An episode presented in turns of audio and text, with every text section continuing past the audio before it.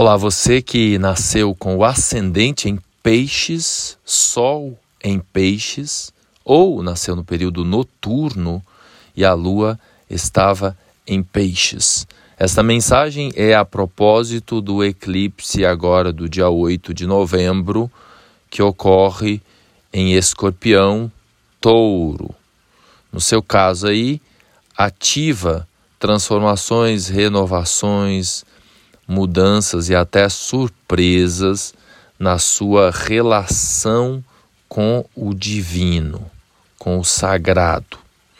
Na verdade, esse setor do conhecimento, ele também tem correlação com as buscas técnicas, ou seja, a especialização, os estudos, as viagens. Eu costumo dizer que esse eixo é o eixo das, é, das buscas verticais e horizontais.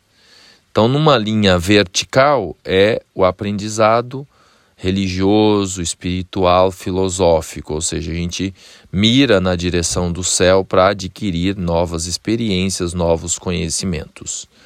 E a busca no nível horizontal é a gente se movimentar ao redor do mundo, atrás de novas experiências. Então, esse, esse eclipse impacta também quem tem a possibilidade aí de algumas viagens, incluindo a viagem, as viagens internacionais, tá bom? E, claro, tem correlação também com especializações, com conhecimento técnico. Né? Quem pretende aí fazer um mestrado, um doutorado, nesse período, quem é ascendente em peixes, pode surgir alguma surpresa, alguma oportunidade, alguma mudança, alguma renovação nesse processo de busca de conhecimento e, claro, envolve também não só aprender, envolve também você distribuir conhecimento, você compartilhar a sabedoria que é aí no seu sistema. Legal, peixes? Gostou? Compartilha com a galera aí de peixes que você conhece.